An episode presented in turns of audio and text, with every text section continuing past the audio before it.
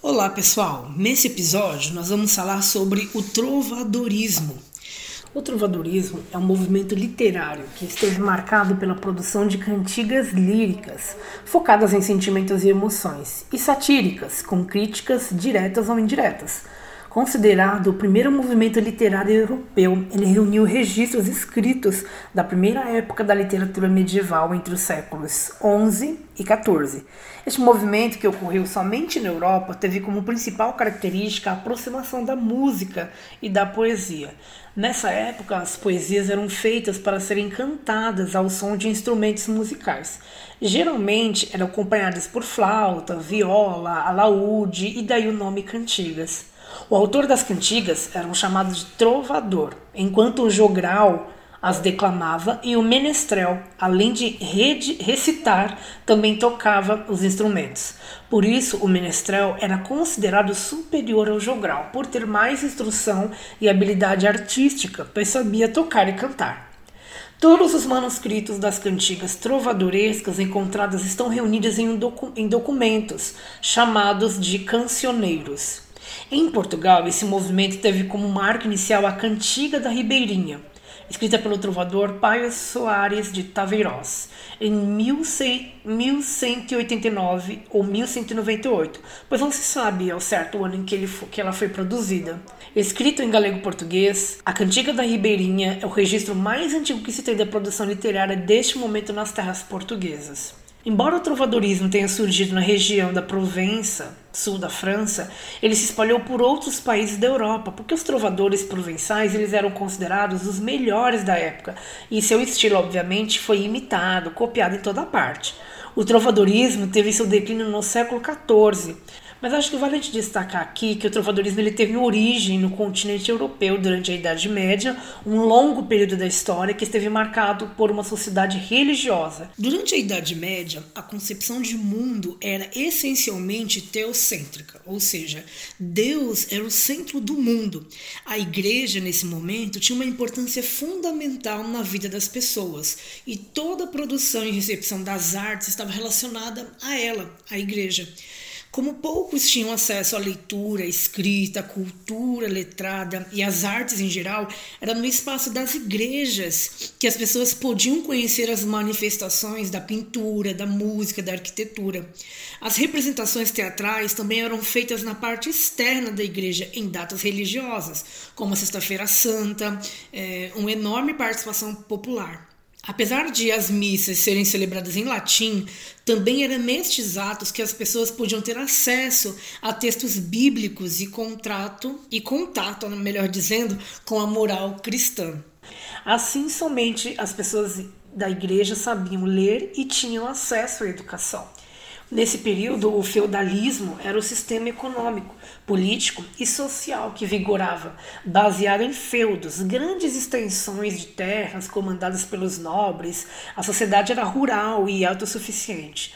Nele, o camponês vivia miseravelmente e a propriedade de terra dava liberdade e poder. Basicamente, as principais características do trovadorismo são a união da música e da poesia, a recitação de poemas com a acompanhamento musical, produção de cantigas líricas que evidenciam os sentimentos, emoções e percepções do autor e satíricas, que têm como objetivo criticar ou ridicularizar algo ou alguém. O amor, o desprezo, a zombaria, a crítica, a ironia e a obscenidade foram cantadas de diferentes formas por trovadores e jograis galego-portugueses. Para conhecer a linguagem dessas cantigas, eu vou recitar para vocês textos: uma cantiga de amor de João Garcia de Guilhade, uma de amigo de Pedro Meogo e uma cantiga satírica de Dom Pedro, conde de Portugal. Além da versão original do galego-português, eu vou tentar deixar lá no Google Sala de Aula para vocês terem acesso a como era essa linguagem galego-portuguesa, mas eu vou apresentar aqui, recitar para vocês, observando os recursos sonoros, sintáticos e lex lexicais dessas cantigas, mas eu vou ler para vocês as traduções, tá bom? A primeira: Quantos o amor faz padecer? Penas que tenho padecido.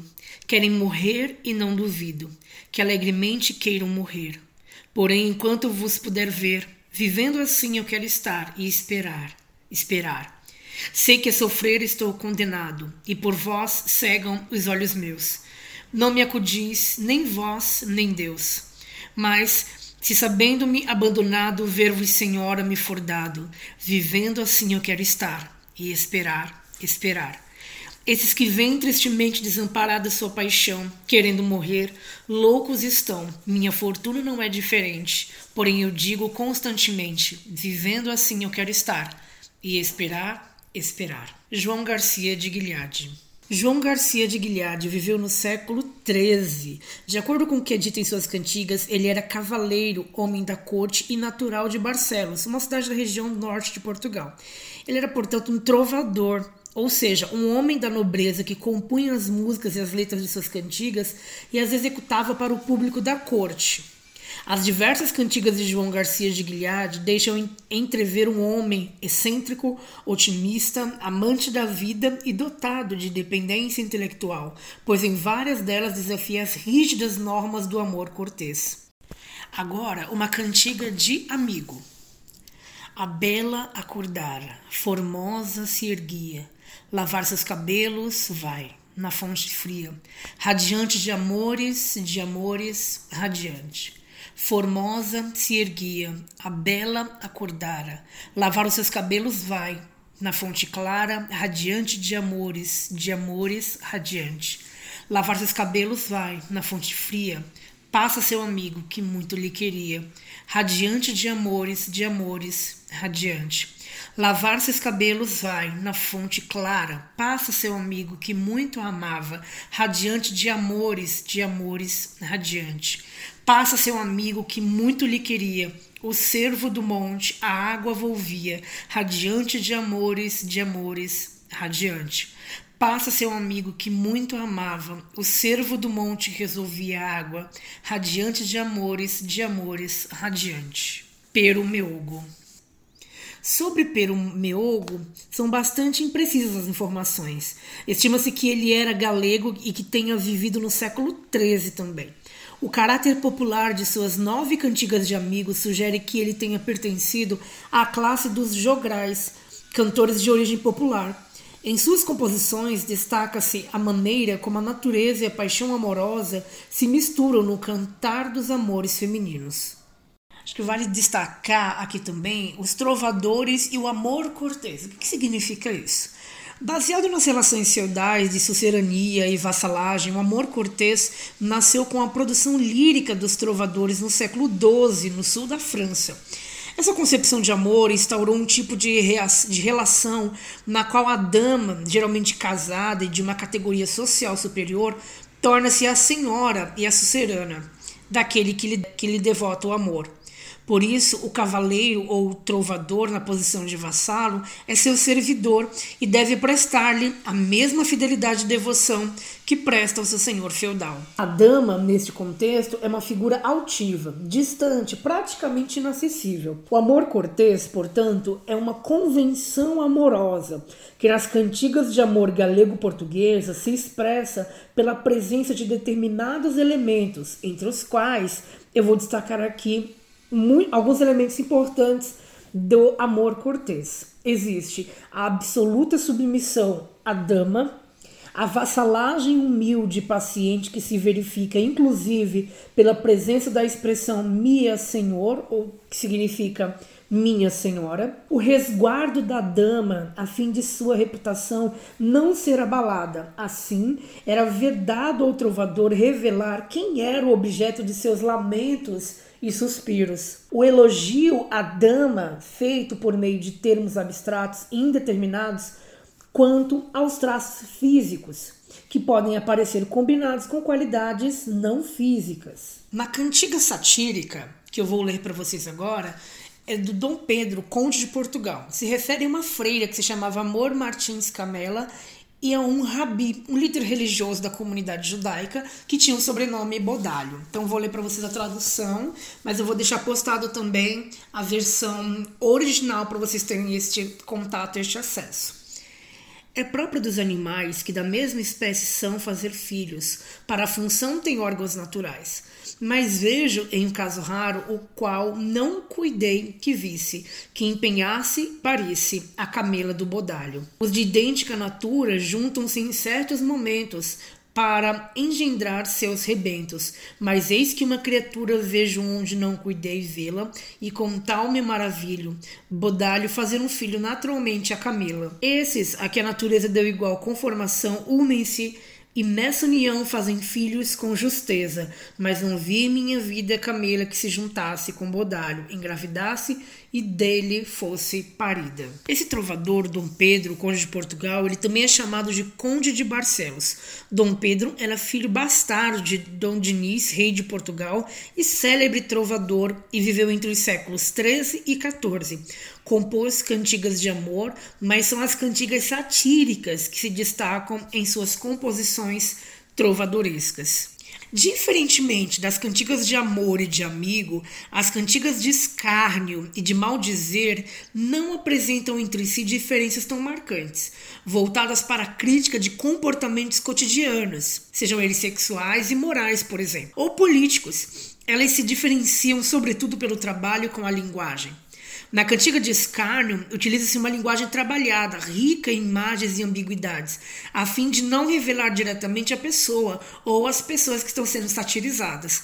Nas cantigas de maldizer, a linguagem é mais direta, agressiva, por vezes obscena, e a pessoa satirizada é geralmente identificada. Para encerrar essa aula, eu destaco aqui, é, com mais detalhes, as características deste movimento trovadoresco. Então, existe uma forte relação da música e da poesia, a gente conversou bastante sobre isso, porque naquela época grande parte do, do que se produzia, da, de tudo aquilo que se produzia, era feito, era cantado acompanhado de instrumentos musicais, porque nem todo mundo tinha acesso à leitura, nem todo mundo sabia ler e escrever. Então, se utilizava a música, né, a, os instrumentos, o canto, para declamar, para fazer aí as poesias cantadas, as cantigas. Portanto, elas ficaram, eram mais facilmente memorizadas e recitadas para os nobres que viviam na corte e também para pessoas comuns os, nos mercados medievais.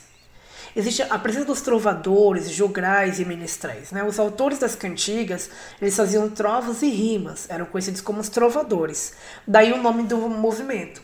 De maneira geral, os trovadores eram homens pertencentes à nobreza ou ao clero. Além dele, haviam os jograis e os menestrais. Os jograis eram os responsáveis por memorizar as cantigas e recitá-las em locais públicos. Os menestrais também memorizavam as cantigas, mas além disso, tocavam os instrumentos musicais.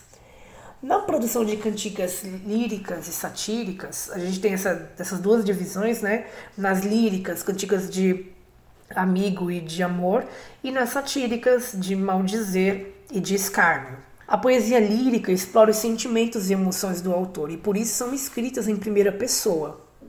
Nas cantigas de amor, o eu lírico, a voz da poesia, né? Isso que significa eu lírico, é masculino e o tema que mais é explorado é o sofrimento amoroso. Na cantiga de amigo, o eu lírico é feminino e o tema mais frequente é a saudade, o lamento amoroso da dama que sofre com a ausência do amado. Na poesia satírica, crítica, critica diversos aspectos da sociedade da época, além de ridicularizar as pessoas. As cantigas de escárnio fazem críticas indiretas, enquanto as cantigas de maldizer produzem críticas diretas através de uma linguagem mais grosseira. Existe a ideia do amor cortês e vassalagem amorosa, uma forte característica explorada nas cantigas de amor do trovadorismo é o amor cortês e a vassalagem amorosa. Juntos, esses conceitos representam a submissão e fidelidade amorosa do homem diante de sua amada. Esse sentimento ele é expresso pela promessa de honrar e servir a dama com humildade paciência. Nesse sentido, a mulher é idealizada, inatingível e considerada o ser mais belo e puro. No amor cortês, os homens idealizam as mulheres da corte que eram casadas, e por isso trata-se de um amor adúltero e incapaz de se realizar. Então, nas cantigas de amor, o eu lírico ele é masculino. A mulher é idealizada e distante. A coita amorosa é a aflição do eu lírico, traduzida em lamentos e muitas vezes desejos de morte por não ter seu amor correspondido. O amor cortês é uma convenção amorosa regida por códigos e regras de acordo com os quais o eu lírico aparece na posição de vassalo, de servidor da sua senhora. O tema amoroso é abordado com maior complexidade do que nas cantigas de amigo. O ambiente é o da aristocracia cortesã. Não há paralelismo e pode haver refrão. Já nas cantigas de amigo, o eu lírico ele é feminino. A mulher geralmente é uma jovem e por meio da caracterização física, ela tem mais corporalidade do que a mulher presente nas cantigas de amor. O amor é natural e espontâneo e, é e a figura feminina que expressa seus sentimentos, ela se dirige ao amado, ao amigo, que na verdade seria aí o namorado. Quando a gente fala cantiga de amigo, portanto, é a, a mulher, né, uma, uma jovem cortesa ali, direcionando aí o seu amor para, uma, para um namorado, para um homem. O ambiente é popular, campo, praia, vila, com a presença de elementos naturais como fontes e animais. Pode haver refrão, há paralelismo e forte musicalidade. Nas cantigas de escárnio, a linguagem é trabalhada e irônica, cheia de ambiguidades e trocadilhos. A pessoa que é satirizada não é, em geral, identificada. A crítica volta-se para comportamentos e costumes da personalidade de aristocracia galega e portuguesa, de certos grupos sociais, como clérigos, freiras, judeus, soldadeiras e prostitutas. E por último, nas cantigas de maldizer, a linguagem é pouco trabalhada e pobre em recursos expressivos. Ela é mais direta, agressiva e por vezes até obscena. A pessoa satirizada costuma ser identificada. A crítica tem mesmo, o mesmo alvo que as cantigas de escárnio: comportamentos e costumes da aristocracia e determinados grupos sociais, como clérigos, freiras, judeus, soldadeiras e prostitutas. Vocês podem perceber, por exemplo, que na nas cantigas de maldizer e cantigas de escala de forma geral, elas se assemelham. Isso aqui eu estou falando de século XII, XIII, mas elas se assemelham muito aos nossos dias atuais. Por quê? Na internet, se a gente pensar em redes sociais, as redes sociais hoje em dia, a gente tem aí um baita exemplo de cantigas de escárnio de maldizer não necessariamente em formatos de poema, né? De formatos aí de um texto em versos, mas no, a intencionalidade ela é muito parecida. Né? Quando a gente tem nas cantigas de maldizer, utilizando uma linguagem pouco trabalhada, uma linguagem pouco for, informal, na verdade, é bem informal, melhor dizendo, ela é mais direta, é agressiva, geralmente tem aí, é, é, como, que, é como se os trovadores nessa época, eles marcassem o arroba da pessoa, ou marcassem a pessoa na postagem. Então imagina a pessoa tá fazendo um comentário de, de uma atitude que a pessoa, uma atitude errada que essa pessoa teve, e aí ela vai e faz aí um comentário na rede social expondo este erro, expondo essa pessoa. Então as cantigas de maldizer elas se assemelham muito ao cancelamento, basicamente. Quando eu tenho aí a, as pessoas sendo criticadas e detonadas pela internet ou por algo que ela cometeu ou por algo que ela apoiou, por exemplo. Lá no século XII, o recurso que se tinha era criar textos em, em versos, né? fazer poesia, fazer um, uma trova, para expor estes fatos, expor o lado sujo dos clérigos, né, da religião naquele momento, das freiras, dos judeus, dos soldadeiros, prostitutas, enfim, da sociedade de forma geral. Já nas cantigas de amor e de amigo, a gente tem mais uma sentimentalidade, um romance, é, de amor a gente tem um homem para com a mulher. O lírico ele é masculino, está se direcionando aí, portanto, o, os seus versos para uma mulher. Já nas cantigas de amigo é totalmente diferente, né? Porque nas cantigas de amigo, o eu lírico é feminino. Então, é o eu lírico feminino que está se direcionando para uma um, para um homem, né? Para um amor é, abordado aí um pouco mais complexo, como nós vimos. Ufa, quanta informação nesse episódio, hein? Espero que tenha ficado claro. Eu vou deixar alguns materiais complementares no Google Sala de Aula e vou publicar também no nosso grupo de WhatsApp. Eu espero que tenha ficado claro as informações que, as informações que aqui foram compartilhadas e nos vemos na nossa próxima aula. Até breve.